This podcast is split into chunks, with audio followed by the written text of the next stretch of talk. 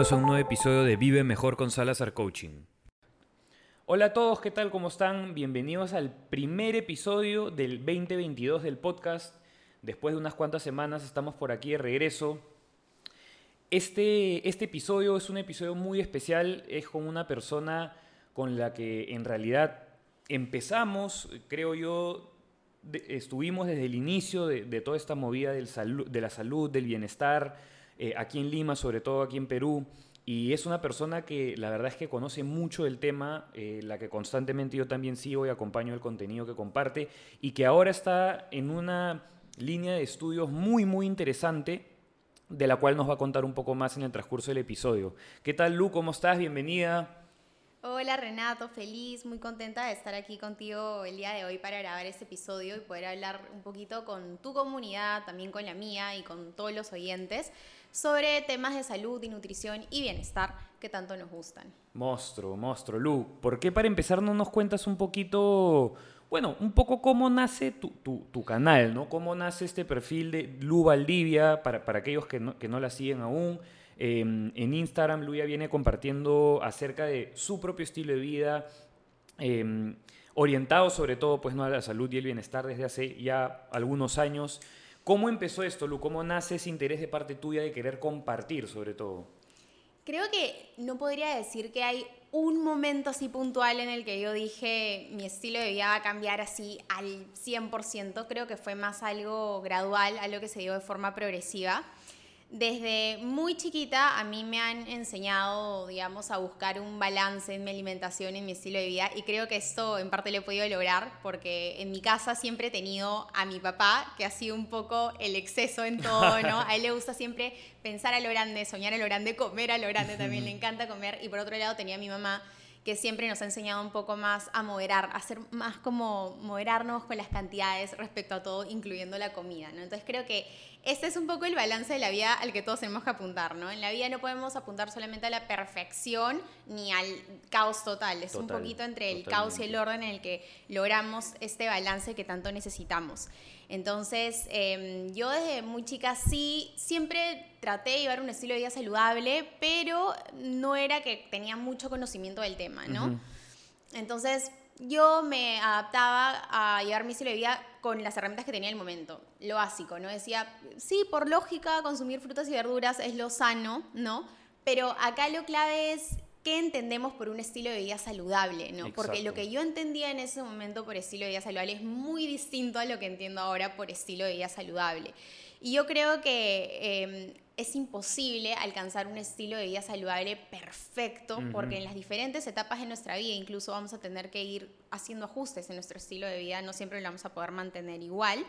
Y no quiere decir necesariamente que en un momento vamos a estar mejor que en otro, ¿no? Simplemente es tenemos que dar nuestro 100% en el momento en que estamos. No solamente pensar en, futuro, sino también pensar en el hoy, ¿no? En qué estoy haciendo hoy para mejorar mi salud. Y ya, em, bueno, en la universidad me fui dando cuenta que el, el tema de comer saludable y demás me gustaba bastante. Pero yo me decidí a estudiar comunicaciones en la Universidad de Lima. Y la nutrición siempre fue para mí como un amor platónico, porque era lo que yo de verdad me moría por hacer, pero yo siempre le tuve terror a los números, a la ciencia. Dije, esto no, voy a tener que llevar números de cursos y de ciencia y siento que no voy a poder, ¿no? Entonces dudaba un poco de mí misma, que es creo algo que nos pasa a muchos, ¿no? Tenemos sueños, tenemos metas, pero siempre hay algo, un pero para ponerle al, al asunto. Y ya dije, ok, si no me voy a ir por una carrera de nutrición, entonces me encanta estudiar comunicaciones, pero ¿qué voy haciendo por el momento para de verdad satisfacer ese, esa, pasión que siento por la nutrición? Y saqué dos certificaciones, una como personal trainer y otra como especialista en nutrición fitness, de LAISA.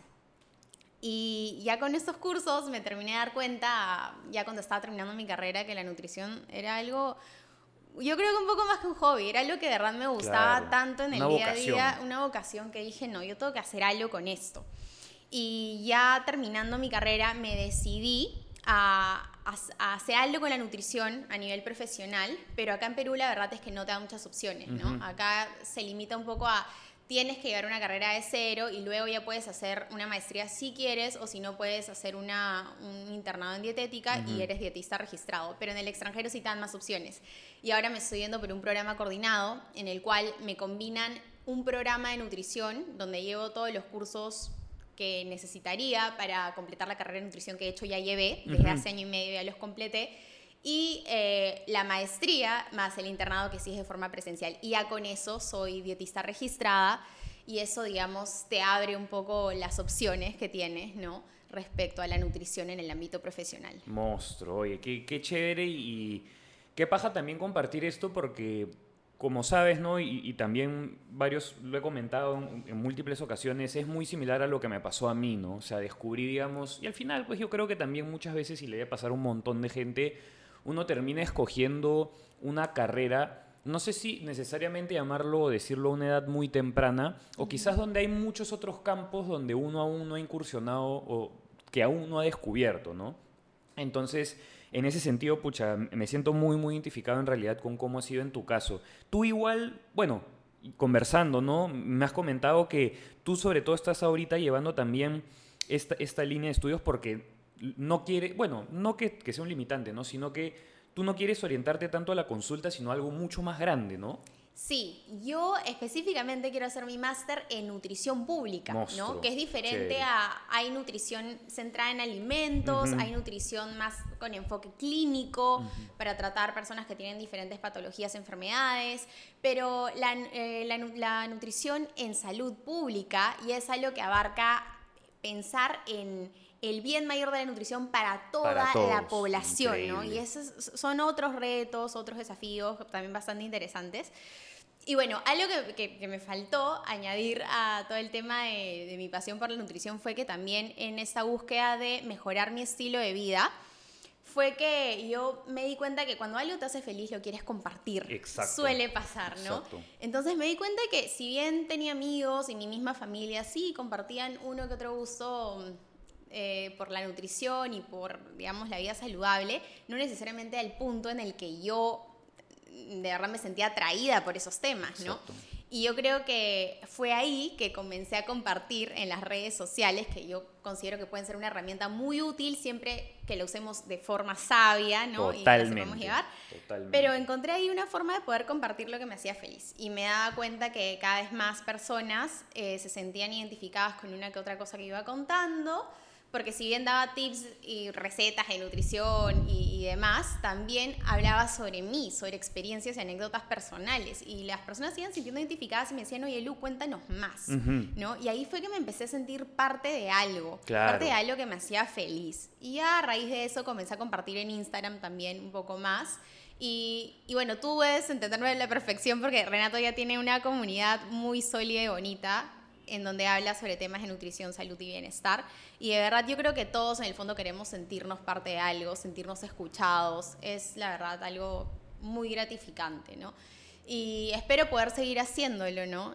Y ayudando cada vez a, más personas, porque si bien yo siempre les digo que uno tiene que acudir a un profesional de la salud, sea cual sea la patología o condición que, que tenga, muchas veces el, el problema con la medicina hoy en día es que tienen un enfoque muy tratan de aislar eh, las, de las diferentes partes de nuestro estilo de vida, ¿no? Entonces, tú tienes una enfermedad, ok, medicamentos, chau. Ahí estás tratando los síntomas de una enfermedad, pero no estás tratando la enfermedad eh, con el aspecto holístico, integral que debería ser tratada, porque una persona no es solamente lo que come, no es solamente el deporte que hace, es mucho más que eso, es su trabajo, sus relaciones con los demás, etcétera. Entonces, todo eso tiene que ser abordado, ¿no? Entonces, a veces te terminas dando cuenta que habían personas en las redes que me hablaban para contarme que tenían ciertas patologías o ciertas condiciones, no necesariamente con el afán de que yo les diera un tratamiento, sino también para ser escuchadas, ¿no? Exacto.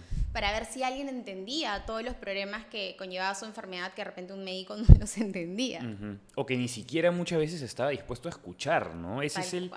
Y yo creo que eso que has dicho es muy cierto, creo que ese es un que estamos pasando a, nivel, creo yo, como, sociedad por una cierta especie de duelo, ¿no? Eh, creo que también esto ha abierto muchas puertas a la medicina funcional como tal. Muchos doctores también, ¿no? alrededor del mundo que mm, no se contentan únicamente con la formación, digamos, tradicional o clásica y buscan ¿no? algo más de qué manera realmente puedo solucionar el problema o la raíz de fondo de la persona. ¿no? Hubo algo muy interesante que me dijiste, Luis, que he hecho ahorita sin querer queriendo lo he asociado mucho también con mi vida personal, que es el tema del totalitarismo, ¿no? Como muchas veces uno cree que llevar una vida saludable eh, implica hacer todas las cosas bien el 100% del tiempo, cuando muchas veces, y eso fue algo que me costó muchísimo entender e interiorizar, y yo siento que recién logré, logré digamos, eh, cambiarlo y, y realmente interiorizarlo a raíz de que llegó la pandemia.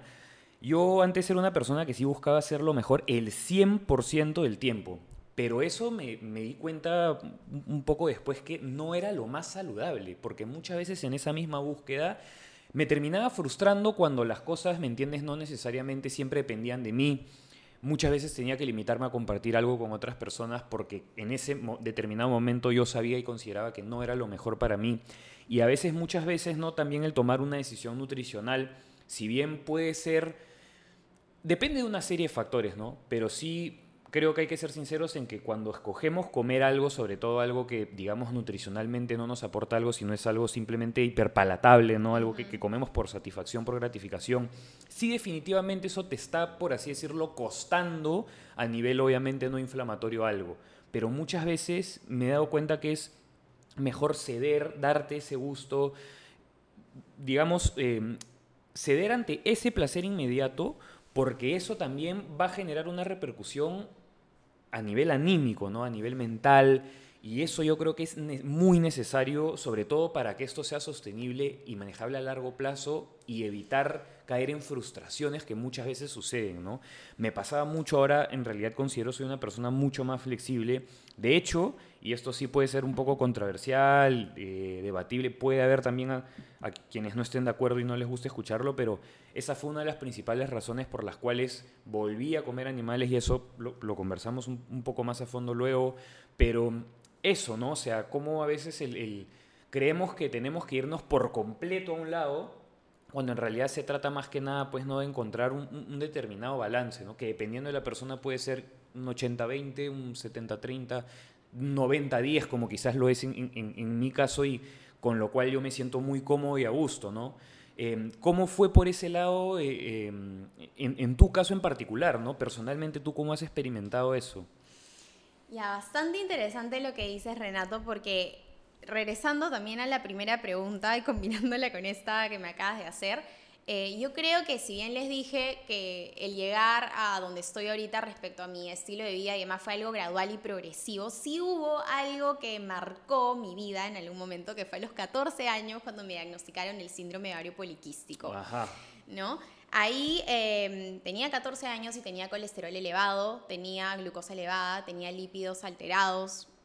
Empecé a darme cuenta que mi cuerpo cambió. De uh -huh. la noche a la mañana comencé a almacenar más grasa en la zona abdominal, si bien yo era bastante delgada.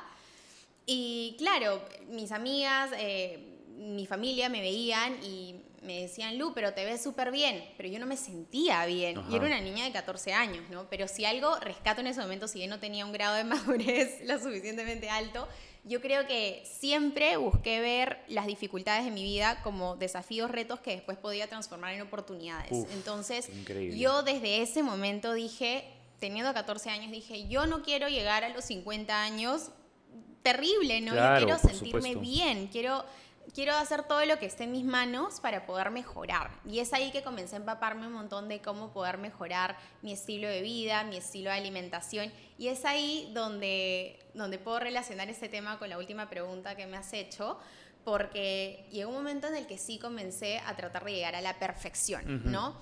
Ponía, ¿cuáles son los mejores alimentos para el SOP? Entonces ya solamente quería comer los que eran perfectos para las chicas que tenían SOP y excluir cualquier tipo de alimento que podría traerme problemas. Uh -huh. Que es un alimento que yo creo que hoy la mayoría de la población trata de excluir, que son los carbohidratos, ¿no? Totalmente. De frente tú dices, tengo SOP, eh, que es síndrome poliquístico, chau carbohidratos, dieta cetogénica, ayuno intermitente, ejercicio hasta morir, cortar calorías. Tú empiezas a sumar todas esas cosas y tú tienes idea del impacto en los niveles de estrés, el impacto anímico que puede tener claro. en tu cuerpo. Por supuesto que sí, a veces te dicen, ya era un estilo de vida saludable fácil, solamente come bien, haz deporte, eh, practica el mindfulness, haz yoga, eh, medita, sale a caminar. Con las 80.000 cosas que uno le dice que tiene que hacer para llegar a un estilo de vida saludable, uno se siente un poco abrumado, confundido, ¿no? abrumado, porque a veces hasta te dicen qué tipo de ejercicio hacer. Exacto. Te dicen, tienes que hacer yoga, tienes que hacer pesas, tienes que salir a correr. Y si no me gusta correr, no hay otra opción. Exacto. Si no me gusta la lechuga y la espinaca, tengo que comer lechuga y espinaca. Son todo ese tipo de cosas. Si me gustan los carbohidratos y tengo SOP, tengo que dejar de- en verdad de comer todo tipo de carbohidratos, hasta los que me aportan nutrientes y no necesariamente tienen un impacto fuerte en la insulina, que eh, dicho sea de paso, ahora yo, yo me, me asusto porque en las redes sociales veo que, que salen apps que te dicen... em, la insulina, la insulina se eleva cuando tú comes carbohidratos y, y prácticamente te dicen que cuando comes proteína y grasa la insulina no se eleva. O sea, la insulina es la mala de la película. La insulina se eleva cuando comemos cualquier alimento. Ahora, son los carbohidratos los que tienen un mayor impacto en la insulina, es cierto, ¿no? Pero la insulina también cumple un rol importantísimo en el cuerpo, igual que el colesterol, que es otro tema ahora, que ya hay gente que tiene terror a comer una yema de huevo o a, Exacto. o a comer un poquito de colesterol y el colesterol tiene una función importantísima en nuestro cuerpo, en, en- en la producción de hormonas sexuales, demás y demás. Entonces, yo creo que eh, sí es un problema cuando tratamos de irnos a la perfección y a pensar que llevar un estilo de vida saludable en verdad es llevar un estilo de vida en el que vamos a renunciar a todas las cosas que nos gustan. Porque la vida es un mix entre, entre placer y, en el caso de la nutrición, yo creo que ¿por qué comemos? ¿No? ¿Tenemos que comer para nutrirnos? Sí. O sea, es, creo que nadie te puede decir que el cuerpo no necesita de ciertos nutrientes. Hay nutrientes esenciales y justamente el nombre esencial viene de que los necesitamos para que nuestro cuerpo funcione de forma correcta. Pero también está el componente del placer. Uno Por no solamente supuesto. come a ver, tú te comes, eh, no sé, pues una hamburguesa pensando en, sí, por aquí tengo eh, grasa saturada, por aquí tengo... No, tú te comes la hamburguesa diciendo, qué rica hamburguesa. Totalmente, ¿No? totalmente. Entonces, yo creo que eso es, eso es muy importante. Y que sí, y, y, mm, lo que has dicho me parece muy cierto. Inclusive ahora hay un, no sé, ni, no me acuerdo ni siquiera el nombre, pero más de una vez me lo han mandado. Es un, doctor que está en TikTok eh, que habla, pues no, obviamente es advocate de la dieta keto y te dice que la insulina y los carbohidratos son el problema, de, mejor dicho, son la raíz de todos tus problemas. Y claro, o sea, qué fácil y qué simple es tomar una posición como esa cuando hay muchísimos factores que están involucrados, ¿no? Y sobre todo también a nivel de rendimiento, ¿no? A nivel, eh, sobre todo, pues, ¿no? de- bueno, rendimiento deportivo inclusive, o sea, qué importante es el correcto manejo de la insulina, ¿no? Para un deportista, por ejemplo. O sea, olvídate, un deportista, pues la gran mayoría de personas las pones en una dieta keto y a nivel de performance, de desempeño, definitivamente van a sufrir una repercusión, pues, ¿no? Y cómo también muchas veces este totalitarismo y estas etiquetas que, constantemente, pues no, equívocamente le, estamos tratando de poner, digamos, a, a la, a nutrición, al estilo de vida, como también traen una como consecuencia que muchas personas se vuelvan absolutistas y esto pues lleva en muchos casos también a TCA, ¿no?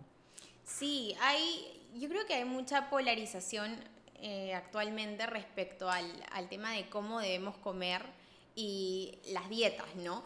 Es, es como que se está tratando de encontrar culpables Exacto. para ciertas, cier- ciertos problemas de salud hoy en día, ya sea el cáncer, la diabetes. Entonces, algunos dirán que los culpables son los carbohidratos y serán más pro de las dietas cetogénicas, dietas low carb. Habrán otros que culparán a la carne animal, porque Exacto. hay quienes son veganos no por necesariamente por los animales y el medio ambiente, sino hay quienes son veganos por un tema de salud también. Total. Y así habrán un montón de dietas que van apareciendo, que cada día aparece una- un tipo de dieta nueva.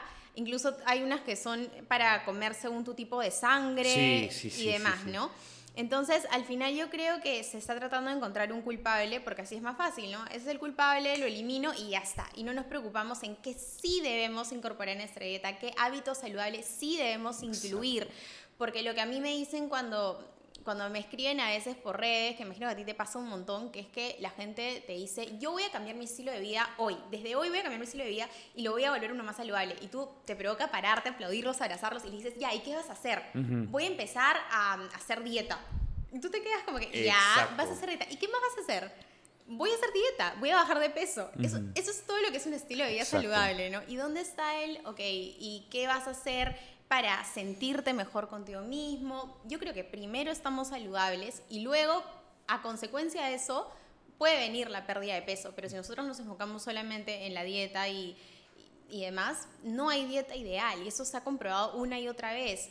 Si nosotros eh, queremos perder grasa, por ejemplo, se ha demostrado que llevando un déficit calórico, haciendo diferentes tipos de dieta, ya sea una keto o haciendo una dieta high carb, pero digamos, con el déficit calórico o incluso una dieta plant-based, una dieta vegana, se puede lograr el objetivo, porque no existe dieta ideal, es cada uno necesita algo totalmente distinto y personalizado, ¿no?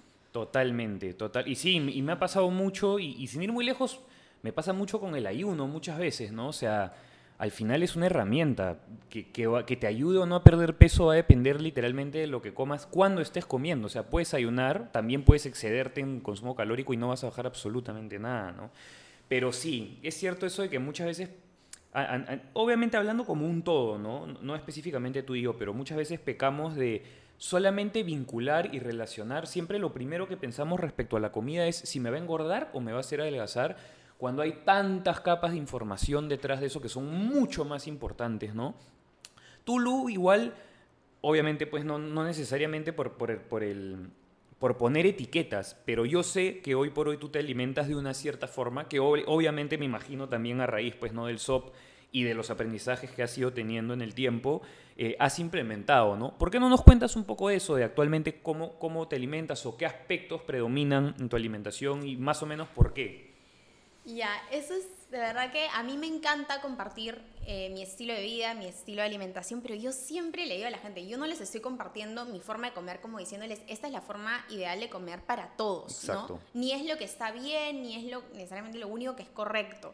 Yo he ido, me ha costado muchísimo, a través de los años he cometido varios errores que como tú dices, siempre hay un costo-beneficio y yo creo que han habido momentos en los que yo he estado tan enfocada en simplemente mi tema del SOP o lo primero que le dicen a las chicas eh, cuando tienen SOP es pierde peso, porque se ha visto que con una pérdida del 5% del peso ya se empiezan a dar mejorías en los síntomas, ¿no? Las chicas del SOP eh, tienen síntomas desde aumento de la composición corporal cambia, puede, puede haber un aumento de grasa corporal, en especial en la zona abdominal, hirsutismo, que es cuando hay un exceso de, de vello, acné, eh, los quises en los ovarios que pueden darles molestias algunas. Entonces, estos síntomas, la, gravedad de los síntomas va a depender eh, del paciente, pero muchas veces del peso. Se ha visto que las chicas que tienen un peso mayor suelen tener más complicaciones y demás, ¿no? Entonces, lo primero que muchos médicos les dicen es, ok, baja de peso. Y eso a veces, eh, ¿y qué pasa si la chica ya es delgada? ¿Qué pasa si la chica no tiene que perder peso? No necesariamente todo es el peso, ¿no?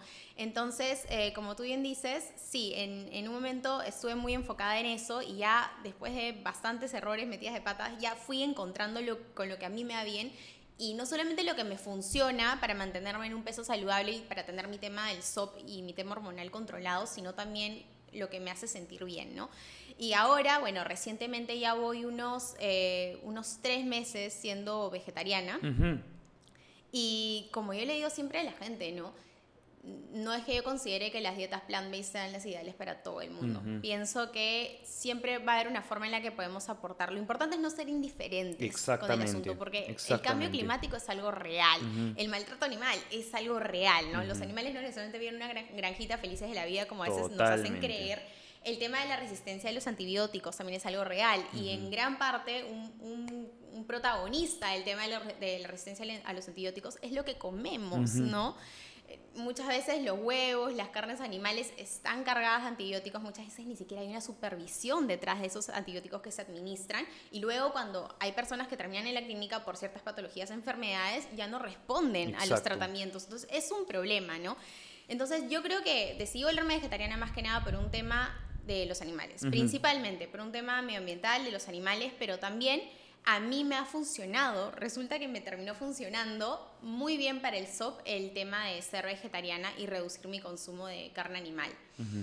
También, eh, bueno, eso sí, desde hace ya más o menos unos 10 años que dejé de consumir gluten, imagínate, hace ya bastante. Qué bueno y azúcar. Eso sí lo dejé hace bastante tiempo. Que considere que el gluten y el azúcar sean un veneno mortal y que nadie deba consumirlos, no, no lo considero. Menos aún con tu pan con hamburguesa, ¿no? Exacto, exacto. O sea, yo creo que al final eh, todo está en el balance y la verdad es que el balance es algo muy subjetivo, porque lo que es balance para ti de repente no va a ser balance para mí. Exacto. Y al final a mí me consta que hay gente que le encanta el azúcar, ¿no? en mi misma familia, mis hermanas no pasan los endulzantes artificiales, sienten el sabor, yo creo que el paladar se termina acostumbrando, yo ya de verdad la stevia, todos los edulcorantes me pasan genial pero hay gente que le gusta el azúcar. Y se ha visto, se ha demostrado que incluso los llamados blue zones, que son los países que tienen mayor longevidad, ¿no? Sobre todo en Europa, hay ciertas zonas donde se ve que consumen carbohidratos, consumen incluso pequeñas cantidades de azúcar,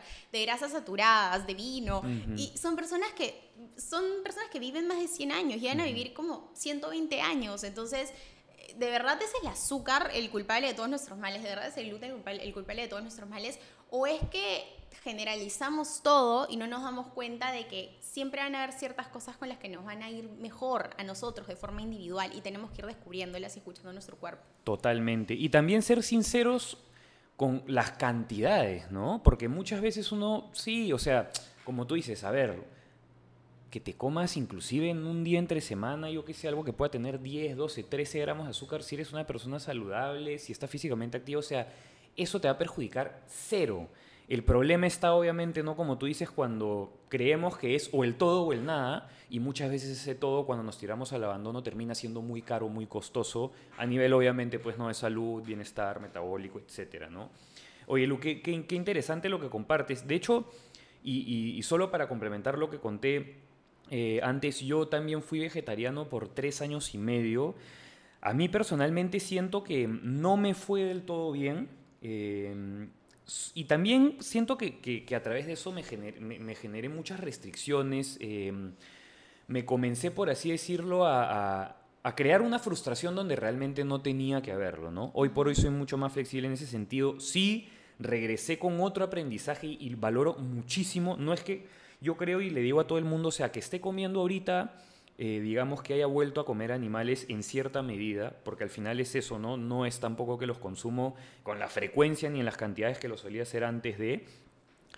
No, no le quito para nada el valor al tiempo que fui vegetariano, porque eso me hizo aprender muchísimo, muchísimo del valor que hay detrás de muchas fuentes no derivadas de plantas que uno ocasionalmente ni siquiera se pone a pensar o ni siquiera en verdad le, le da mucho interés por el simple hecho de que creemos que es simplemente algo adicional, ¿no? Cuando en realidad es algo que sabemos pues tiene un aporte y un valor nutricional gigante. Lu, ya se nos está, ya estamos llegando al final del episodio, de verdad se ha pasado volando, como comentábamos antes, ¿no? Que muchas veces uno cree que media hora bastante, a la hora de la, hora en verdad te da para hablar de, algunos temas y, y huele el tiempo. Antes de terminar, quería hacerte una última pregunta que de hecho se la hago a todos los oyentes y me encantaría escuchar tu respuesta, que es, si tuvieras que darle un único tip a los oyentes para que puedan vivir mejor, ¿cuál sería y por qué? Creo que lo que les diría es que de verdad no traten de buscar un estilo de vida saludable perfecto, porque eso no existe, como lo mencionamos al principio. Y yo creo que en vez de ver partes aisladas, tenemos que ver nuestro estilo de vida como si fuera un rompecabezas, que necesitamos de todas las piezas para poder armarlo y, también entender que no va a ser algo fijo, ¿no? Que no es algo como, ok, encuentro mi estilo de vida final, mi estilo de vida saludable y final feliz, sino es, dependiendo de la etapa, del momento de, de, la vida en el que esté, voy a tener que ir haciendo ajustes, haciendo cambios y voy a tener que ir encontrando lo que sea mejor para mí. Exacto. Y que hoy, con todo lo que está pasando en el mundo, creo que es muy importante. Yo creo que la pandemia nos ha enseñado todo esto de la solidaridad con el resto. Y así como hay que ser un poco más solidarios, también hay que ser un poco más tolerantes y entender que la diversidad en las dietas, en los estilos de alimentación y eh, estilo de vida es lo que hace tan interesante y tan bonito el mundo de, de la nutrición, de la salud. Entonces, tratemos de no juzgar a otros por la forma en la que comen, por las decisiones que toman en su estilo de vida, apoyémonos un poco más, informémonos un poco más. Ahora se ha puesto también full de moda lo que es la ciencia ciudadana, ¿no? Que es cuando los individuos, sin necesidad de haber tenido una profesión vinculada a la ciencia, a la nutrición, se involucran en actividades que le hagan bien a otros individuos, al planeta, a los animales. Incluso pueden encontrar diferentes organizaciones y páginas web en las que reclutan voluntarios que se ofrecen a participar de diferentes proyectos, estudios elaborados por profesionales, obviamente. Y eh, podemos comenzar siendo ciudadanos científicos desde el día de hoy con informarnos más, ¿no? Saber también algo que ha pasado mucho en la pandemia, el tema de, las, de los fake news, ¿no? Exacto. Saber de dónde obtenemos la información, quién nos está dando esta información antes de repetirla y ayudar a que el resto se informe respecto a temas de salud y nutrición, que yo creo que la pandemia nos ha demostrado que nuestro estilo de vida es una de las mejores herramientas que tenemos para combatir este virus y muchas otras enfermedades, porque el problema no termina con el COVID-19. Para Hay nada, Mucho más exacto. que se nos va a venir y tenemos que estar preparados. Y nuestro estilo de vida, como Renato nos enseña muy bien en su comunidad y en su blog, es muy importante, es clave para, para sentirnos bien y para vernos bien. Muchísimas gracias, Lu, por, por, en verdad, por tu tiempo, por todo lo que nos has compartido el día de hoy, por tu apreciación personal también. ¿A dónde podemos derivar a los oyentes en caso no hayan tenido la oportunidad, algunos que están fuera de Lima también? Eh, ¿En qué redes sociales, cuáles son tus handles, a dónde los podemos derivar? Pueden eh, encontrar todos los tips y de nutrición y salud que yo les doy en mi cuenta de Instagram. Estoy como Lualdi ahí. Monstruo, Lu. Una vez más, mil, mil gracias por todo. Gracias a todos los que, los que escucharon este episodio. Nos vemos la próxima semana con más. Hasta luego.